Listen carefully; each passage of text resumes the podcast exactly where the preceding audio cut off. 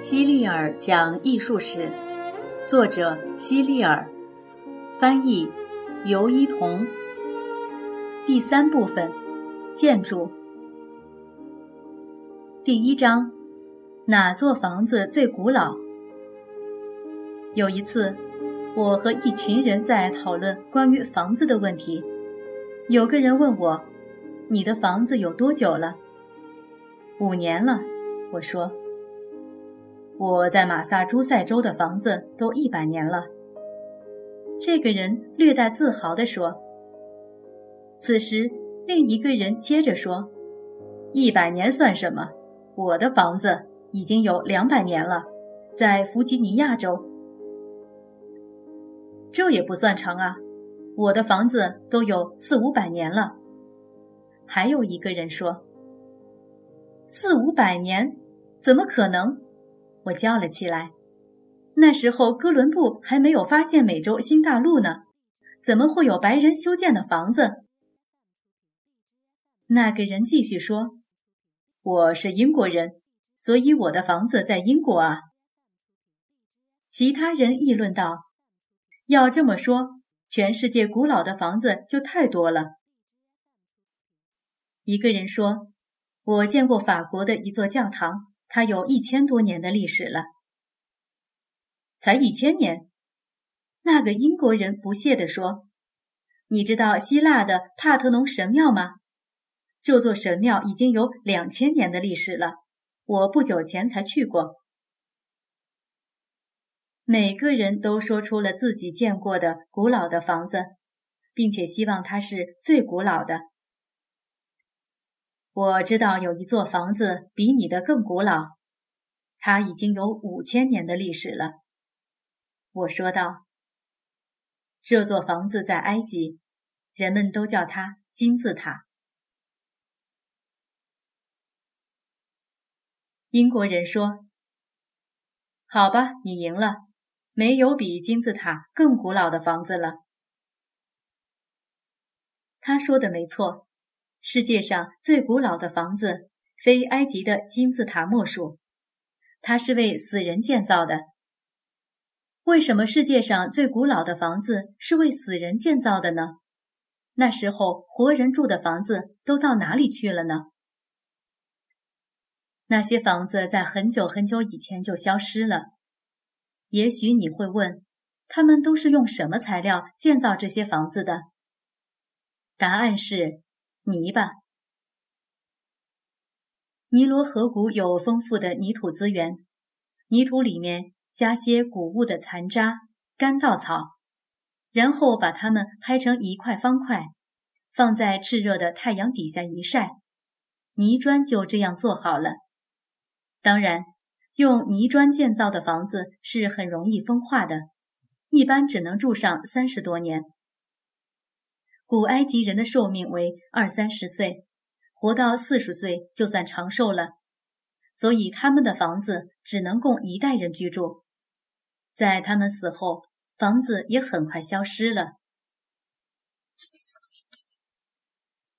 不过，古埃及人相信万物都有灵魂，人们认为人死后灵魂能够复活，直至永生。所以，国王在世时就会下令为自己建造陵墓，以便死后可以住在里面，等待灵魂复活日的到来。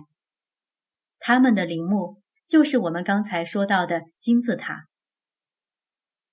古埃及人还认为，死后的躯体如果受到损坏或腐烂了，灵魂也会跟着消失。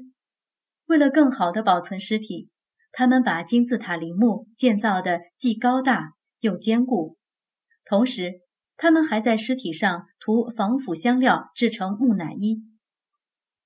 如今，埃及的金字塔依旧矗立着，但金字塔里的木乃伊早已不见了。它们有的被盗走，有的被搬到博物馆里供游客参观。当初，金字塔的建造者们费尽心思，想把尸体好好保存起来，让他们不被打扰。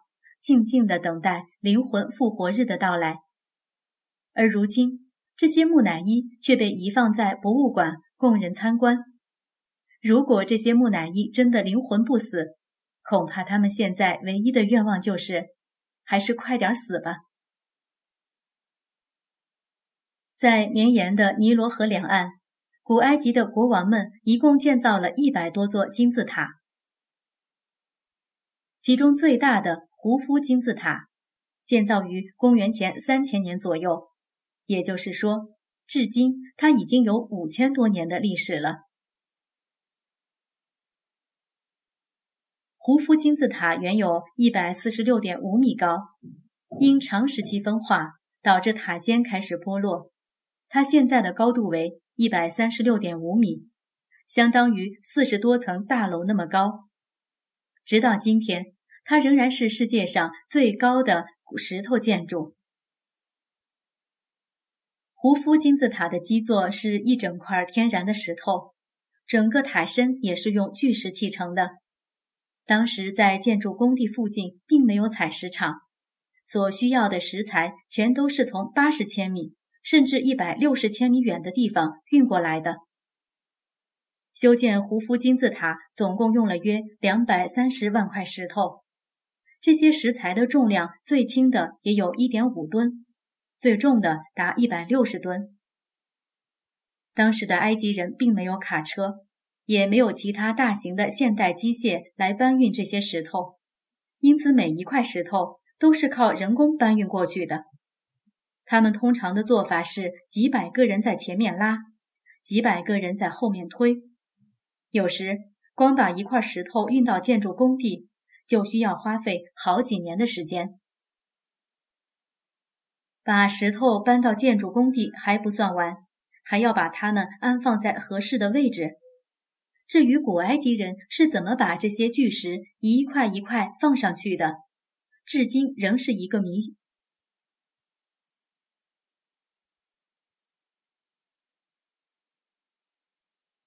至今仍是一个谜。据说，胡夫金字塔是由十万人花了二十年的时间才建成的。刚刚建造好的金字塔的表面镶嵌了各种颜色的大理石。它们经过打磨后变得非常光滑，整个金字塔的外观和我们现在看到的样子很不一样。后来，这些漂亮的大理石要么是被偷走了，要么就是被搬去修建其他房屋了，以至于我们今天看到的胡夫金字塔每面都只是一排排粗糙的石阶，每级石阶差不多有一米高，一直通往金字塔顶端。胡夫金字塔里有三个上下排列的小房间，另外还有几条连接这些房间的斜坡通道，其余部分就都是坚硬的石头了。最初，胡夫的木乃伊放在最上面的房间里，为了防止被上面的石块压垮，这间房间一共有五层天花板，一层叠一层，每层之间都有一条缝隙。这个小房间有两条倾斜的小通道，这是两个通风口。中间的房间原来存放的是王后的木乃伊，最下面的房间位于金字塔的石基里，里面什么东西都没有。这个房间是用来做什么用的呢？这个问题困扰了人们几千年，但现在秘密已经揭晓了。胡夫金字塔只有一条通道可以进入，沿着这条通道一直走，便会走到最底下的空房间里，什么东西也找不到。其实，在这条通道中间还隐藏着一条秘密通道，只有通过它，才能走到存放法老和王后木乃伊的房间。胡夫担心他和王后去世之后，仇人会偷走尸体，使他们无法复活。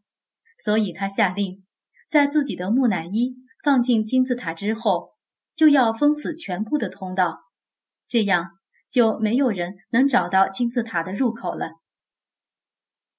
胡夫还有另外一个考虑：如果有人发现了入口，一直往里挖，那条通道会引导他往金字塔石基里的那个空房间走，这样他便发现不了秘密通道。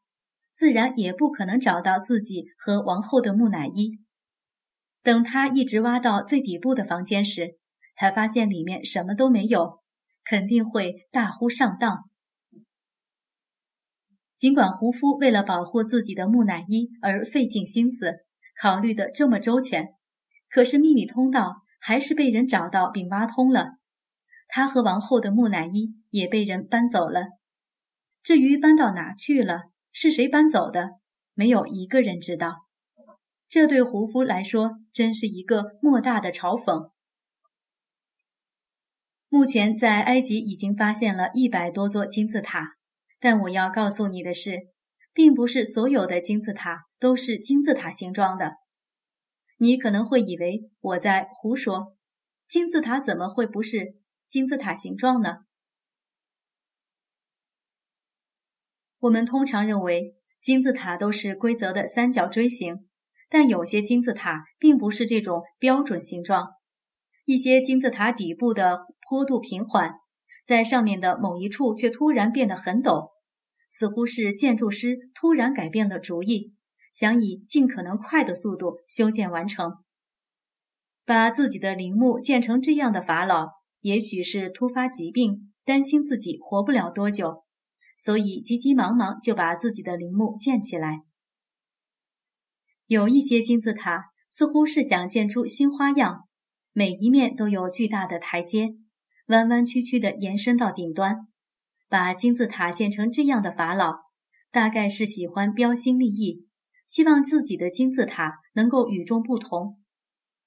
还有一些金字塔不是用石块，而是用砖块建造而成的。我想建这种金字塔的法老，可能是因为太穷了，没有钱购买大量的石料。许多个世纪过去了。这些金字塔依旧雄伟地屹立在沙漠中，并且还将继续屹立下去。他们的庄严与雄伟震撼了所有亲眼目睹过它的人们。事实上，大与美并不能直接划等号。有些大的东西其实很丑，不过金字塔例外。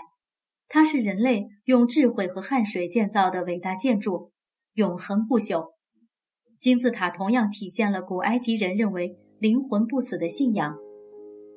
想想看，自从这些伟大的建筑物建成以来，有无数人从出生走到死亡，只有金字塔始终屹立不倒。我们忍不住要发出这样的感叹：人生是短暂的，时间才是永恒的。这就是艺术的魅力。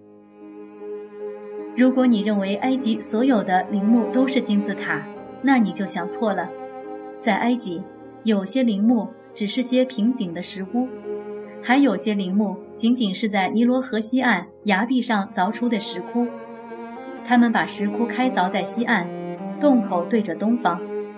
他们认为，等到灵魂复活日到来的时候，太阳神就会用阳光把墓穴中的木乃伊唤醒，就像早上的阳光把人们唤醒一样。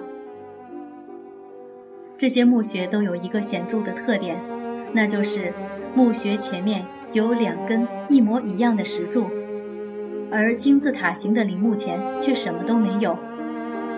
总而言之，如果下次有人问你世界上最古老的建筑是什么，那你可以毫不犹豫地告诉他：金字塔。